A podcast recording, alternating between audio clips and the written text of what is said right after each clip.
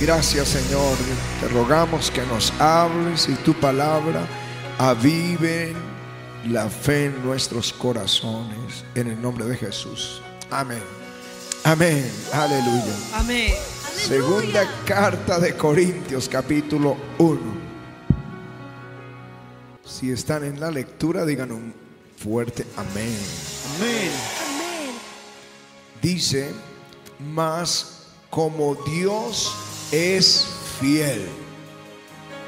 ¿Cuántos pueden decir Dios es fiel? Dios es fiel. O sea, digno de confianza, verdadero, eso es lo que significa. Dilo conmigo más. Dios es fiel. Dios es fiel. Nuestra palabra a vosotros no es sí y no, porque el Hijo de Dios, Jesucristo, que entre vosotros ha sido predicado por nosotros, por, por mí, Silvano y Timoteo, no ha sido sí y no. No, él no es sí y no, mas ha sido sí en él porque todas las promesas de Dios son en Él sí.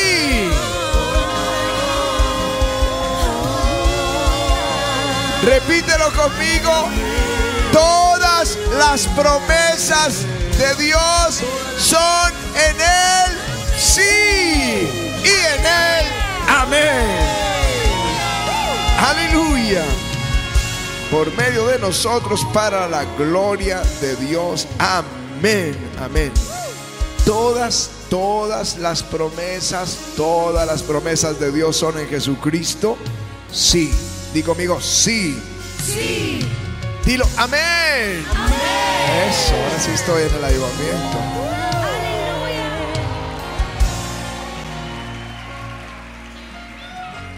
El rey Salomón que hizo un reinado de 40 años maravilloso de paz.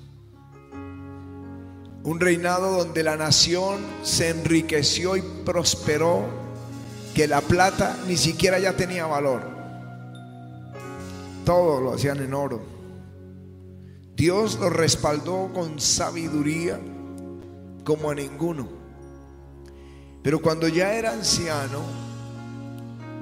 comenzó a cometer unos errores, comenzó a, a unirse, a hacer amistad seguramente con los reyes de las naciones y tomar mujeres de esas naciones para él. Y estas mujeres desviaron su corazón y lo pusieron a, adorar los dioses paganos de las naciones. Y Dios se airó con él y le dijo, tu reino será dividido en tu hijo, por cuanto hiciste eso. Y muere Salomón y sube al reino Roboán y le causan una terrible división. Diez naciones de las doce tribus de Israel, diez tribus se unen a un hombre llamado Jeroboán y se quedan con el reino del norte de Israel que es conocido como Israel o el reino del norte, y Judá, el hijo de Salomón, que es Roboán, se queda en el sur, reinando solamente con la tribu de Judá y de Benjamín. El reino ahí fue dividido. Pero la tribu de Judá y de Benjamín fue fiel al Señor. Muchas veces, en algunas se apartaron totalmente, pero en otros caminaron con Dios los años, las décadas, los siglos. Mientras que el reino del norte, desde su comienzo, se apartó de Dios. Jeroboán, preocupado que la gente viniera al reino del sur, donde estaba el templo en Jerusalén, para adorar a Dios, lo que hizo fue hacer dos becerros de oro, uno en Betel y uno en Dan, para que la gente adorara. Y les dijo, estos son tus dioses que te sacaron de Egipto. E hizo un altar en Betel para que allí llevaran sus ofrendas. Y puso gente del pueblo para que los puso como sacerdotes. todo lo contrario a como Dios quería. Porque el que pone el sacerdote es Dios, no los hombres. Y el lugar donde había que llevar sus ofrendas era el templo, no allá el altar que inventó Jeroboam. Así que Dios envía un profeta desde, desde Judá y este profeta empieza a viene al altar donde está Jeroboam haciendo un sacrificio y este profeta de parte de Dios maldice el altar y le dice altar, altar, así ha dicho Jehová. He aquí que a la casa de David le van a hacer un hijo llamado Josías. Él sacrificará sobre ti a los sacerdotes de estos lugares altos que levantaron y sobre ti quemarán huesos. Maldijo el altar enviado por Dios. Y dijo, y esta es la señal, que el altar se romperá y la ceniza se va a derramar. Y en ese instante se rompe el altar y cae la ceniza. Esa fue la maldición dada por Dios, la palabra que Dios decreta sobre ese altar. Pasó el reinado de Jeroboam, 22 años, y nada pasaba. Y vino Baasa y conspira contra él y reina 24 años. Y nada pasaba, seguían los becerros, seguía el altar, vienen Ela, Onri, Acab, gobierna Acab, el rey más perverso, gobierna 22 años. Luego siguen otros reyes, Ocosías, Jorán, Jehú, reina 28 años, Joacás 17, Jeroboán II reina 41 años y siguen reino tras reino. No parece que Dios se olvidó, que Dios se olvidó de lo que había dicho. Pero un día, en el reino del sur, en el reino de Judá, en el reino de David, se levanta un nuevo rey de su descendencia llamado Josías. Y Josías se convierte al Señor. Y lo primero que hace es limpiar la casa de Dios. Y saca los ídolos que habían metido en el templo de Dios. Ídolos, adoración al sol, a la luna, a Baal, a Cera. Todo lo echó fuera, lo destruyó. Y empezó a limpiar la ciudad de la idolatría. Y luego la nación. Y luego entró al reino del norte. Y vino a Betel. Y derribó los, los, el altar. Derribó los becerros que había levantado Jeroboam años atrás. Y desenterró los huesos de los sacerdotes y los quemó en el altar para y hacerlo inmundo profanar el altar. Ahí Dios estaba cumpliendo lo que había dicho. Les estoy contando esto para decirle a la iglesia, cuando Dios dice algo, cuando Dios dice algo, pueden pasar los años. Pero les digo algo, si Dios lo dijo, Él lo hará. Él lo hará. Dios cumplirá todo lo que Él ha dicho. Aleluya.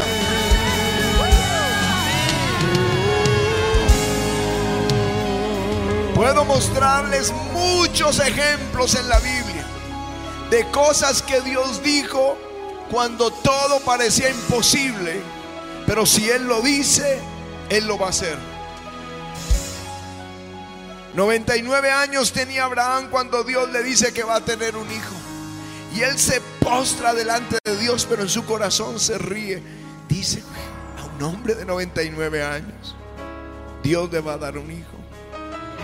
Pero cuando él dice algo, Dios lo hace. Dios lo hace. Dios trajo a Abraham de la tierra de los caldeos y lo trajo a la tierra de Canaán. Era un forastero de 75 años cuando Dios le dice, la tierra que tú ves, todo lo que ves al norte, al sur, al oriente y al occidente, te la daré a ti y a tu descendencia para siempre. Y tu descendencia será como el polvo de la tierra que no lo puedes contar.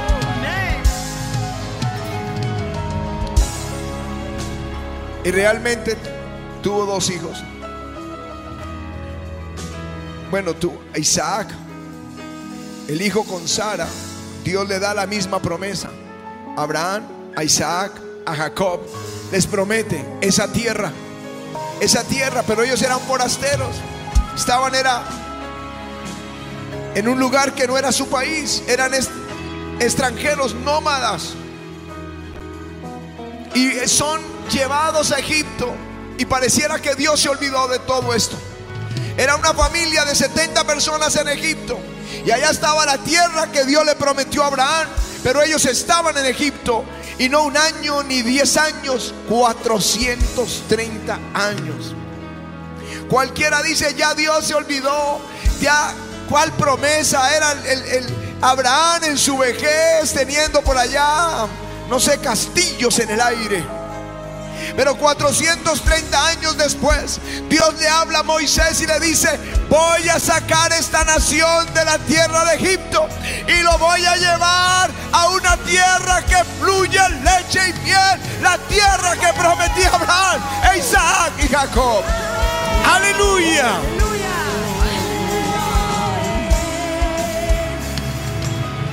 Aleluya. Bueno, esa nación tiene una historia bien larga. Estuvieron plantados en esa tierra muchos años, siglos, en la tierra de Canaán, hasta que en el año 70, un general romano, el general Tito, entró a Jerusalén y destruyó todo como Jesús lo había dicho. No quedó piedra sobre piedra y los judíos fueron dispersados por toda la tierra. Ya no tenían nación, ya no tenían patria. Cuando uno va a los Estados Unidos y encuentra latinos de segunda o tercera generación, ya ni hablan español. Apenas llevan 30 años y ya los hijos y los nietos ya no hablan español, ya no tienen el idioma, ya no se sienten latinos ya se sienten norteamericanos, lo olvidan todo. Estos judíos no fueron dispersados 30 años, casi 1900 años. Casi 20 siglos después, sin patria, sin idioma. Dios hace un milagro y las Naciones Unidas le otorgan nuevamente en un decreto esa tierra, a la tierra que era la tierra de Canaán, la tierra de Israel. Y los judíos regresan y se llama la diáspora, que comienzan a venir de Latinoamérica, de Brasil, de, Argentina de Uruguay, comienzan a salir de México, de los Estados Unidos, de toda Europa, corriendo judíos a la tierra que Dios les prometió y restauran una lengua muerta. Mis hermanos, cuando Dios dice algo, pueden pasar 20 siglos, pero la palabra que Dios dio, Él la va a cumplir. Aleluya.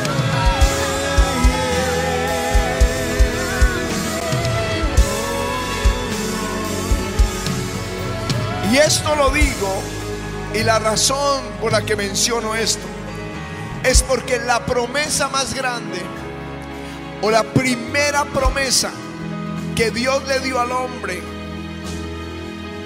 cuando pecó,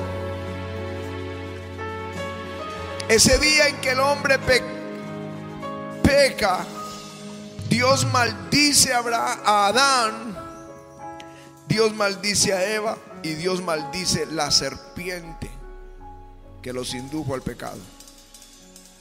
Pero hizo una promesa. Le, le dijo a la serpiente, la simiente de esta mujer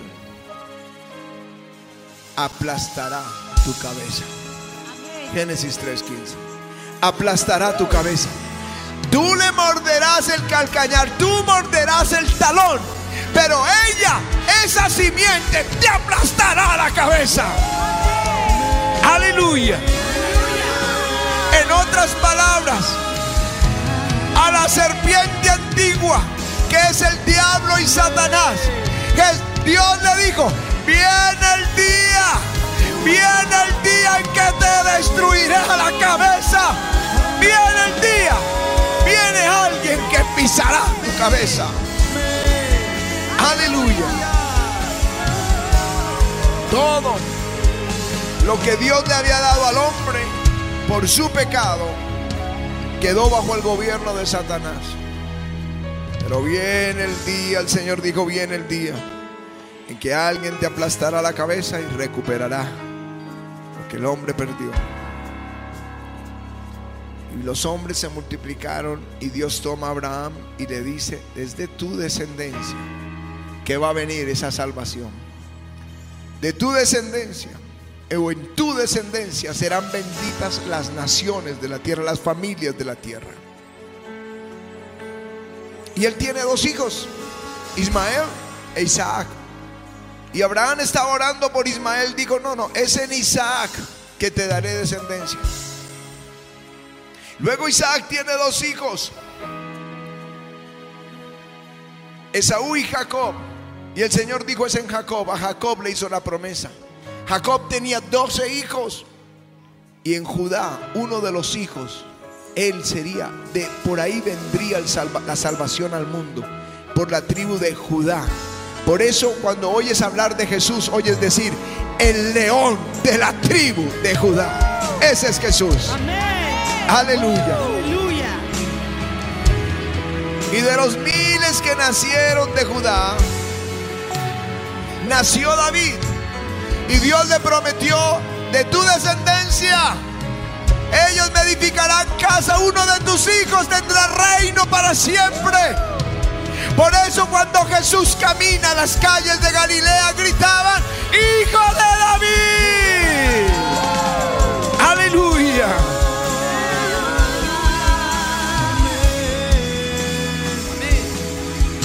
Imagínense ese día en que los todos los judíos sabían, viene de la tribu de Judá, de la descendencia de David, todo el que nacía, puede ser este, puede ser este, puede ser, pero luego lo veían pecando, ya sabían que no. Pero un día llegan unos reyes de Oriente a Jerusalén y le preguntan a Herodes, ¿dónde es el lugar que van a ser el Mesías? Y sorprendidos de Oriente, de otras naciones, otra cultura, otros dioses. Y estaba sorprendido. Dice, hemos visto su estrella y sabemos que ya nació el Mesías. Y entonces escudriñaron en la escritura y decía, es en Belén. Es en Belén. Y estos reyes vinieron. Y cuando vieron a Jesús, porque dice que las la estrella los guió a donde estaba el Señor. Y cuando lo vieron, abrieron sus tesoros. ¿Cómo no abrir el tesoro al Rey de Reyes? Y de pronto unos pastores que cuidaban las ovejas tuvieron una visión y un ángel les dijo, les tengo buenas noticias. Hoy ha nacido en la ciudad de David Cristo el Señor. Aleluya.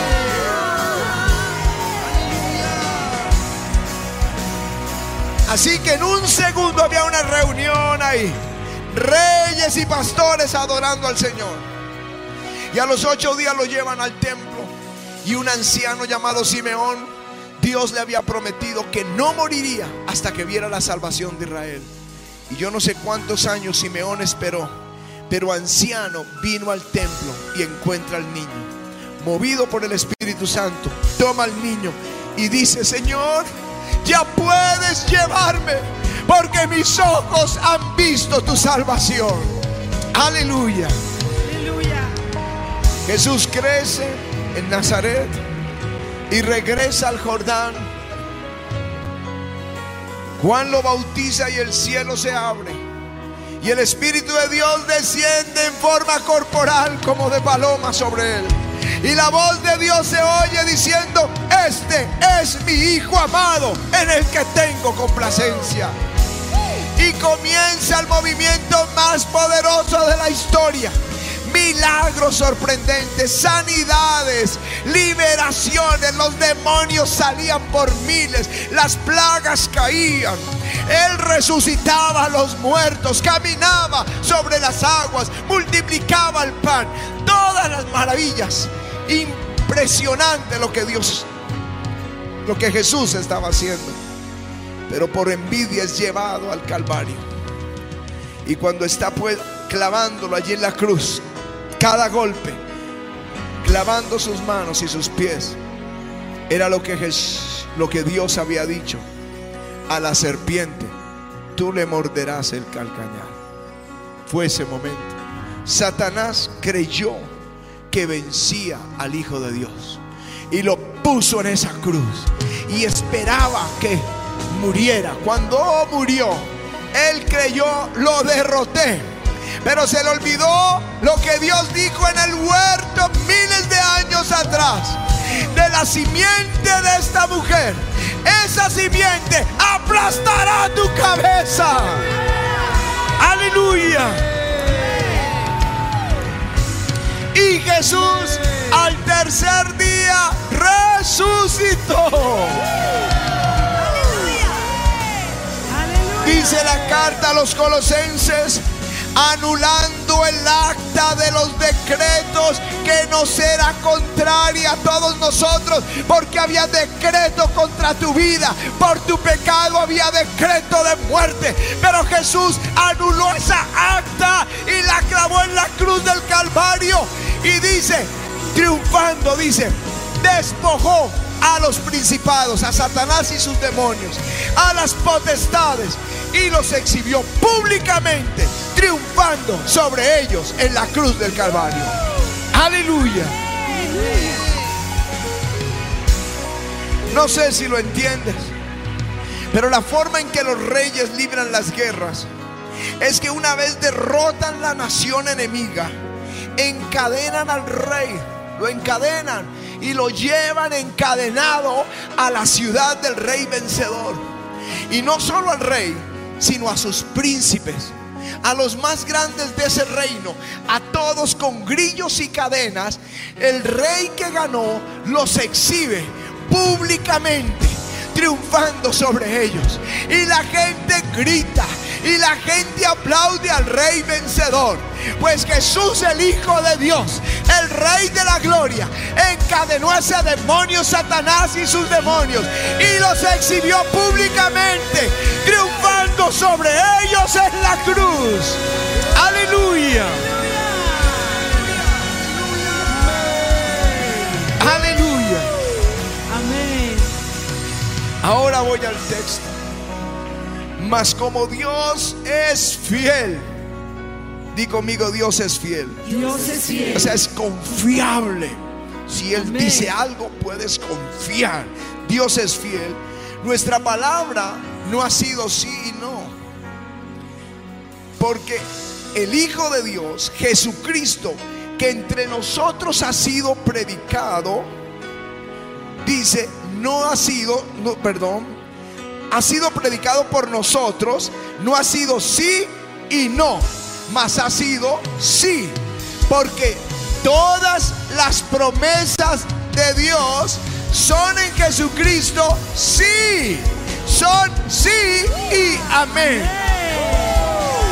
Dios hizo una promesa que enviaría un día de la simiente de la mujer nacería uno, no digo del hombre, de la mujer nacería uno que aplastaría la cabeza de Satanás.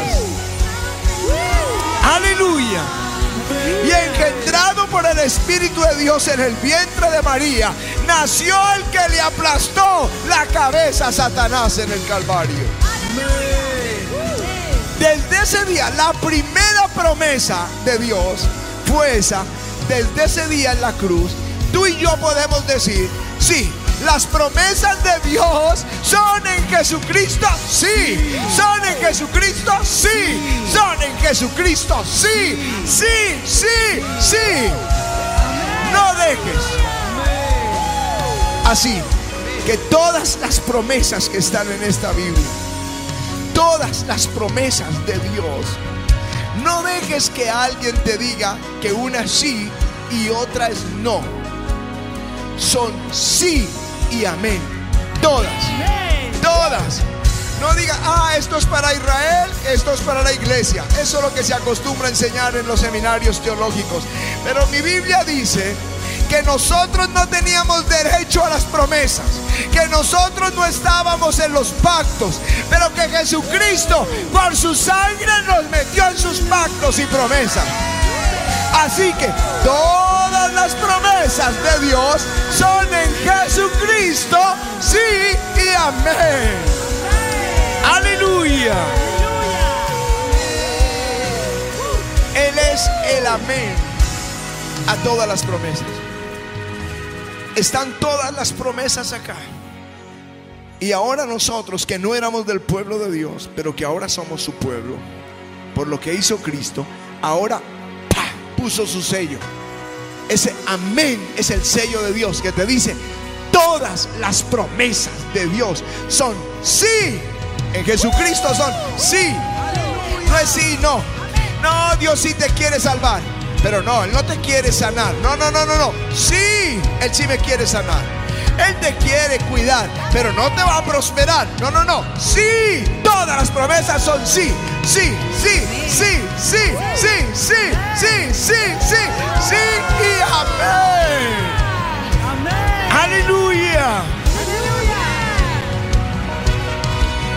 dice que las puertas del infierno no van a prevalecer contra la iglesia.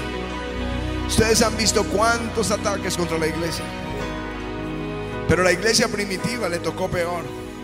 Un imperio perverso. Emperadores que mandaban quemar a los cristianos. Acabar con ellos. Culparlos de todo. Los llamaban ateos a los cristianos. Ateos. Porque solo creían en un solo Dios. Y como ellos tenían tantos dioses, decían estos ateos. Los judíos los llamaban idólatras, que tenían tres dioses, porque no entendían el concepto de la Trinidad. Atacados por judíos, atacados por romanos, atacados por todos. Pero déjenme les pregunto, ¿dónde está el imperio romano? Ese gigante imperio en el siglo V ya no estaba. Estamos en el siglo XXI y acá está la iglesia del Señor. Aquí está la iglesia del Señor. Las puertas del Hades no prevalecen ante su iglesia. Porque las promesas, todas las promesas de Dios son en Jesucristo. Sí, di conmigo, sí. Realmente tengo mucho que decirles. Pero lo que quiero decir es, todo lo que Dios te promete es sí y es amén. Si Él nos prometió primavera del Espíritu, primavera del Espíritu. Si Él prometió que seríamos pioneros, somos pioneros. Vamos a ir adelante y no atrás, arriba y no abajo, cabeza y no cola. Y en el parque, la promesa que Dios va a dar en el parque es sí y amén. Aleluya. El que está diciendo, yo sí creo esas promesas, vengan acá y pídanle al Señor. Recuérdele sus promesas porque Él sí las va a cumplir.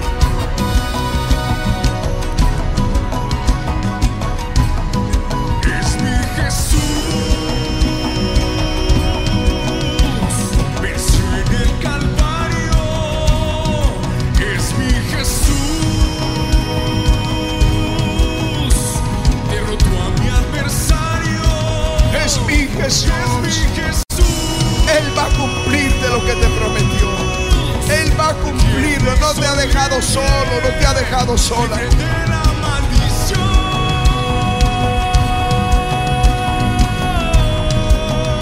Él te prometió vida eterna y una mansión en el cielo. Pero también te prometió que estaría contigo acá en la tierra. Él prometió que derramaría de su espíritu sobre ti. Él prometió restituirte todo lo que el diablo te ha quitado. Prometió bendición para ti.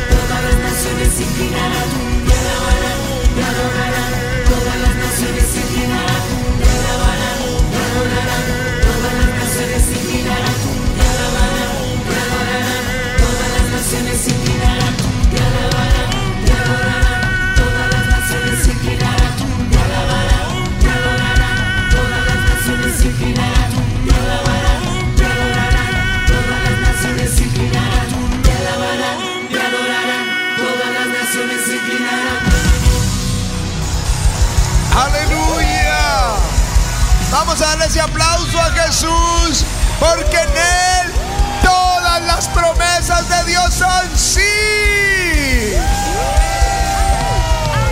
Aleluya. Cuando leas la Biblia y encuentres una promesa, grita sí, amén.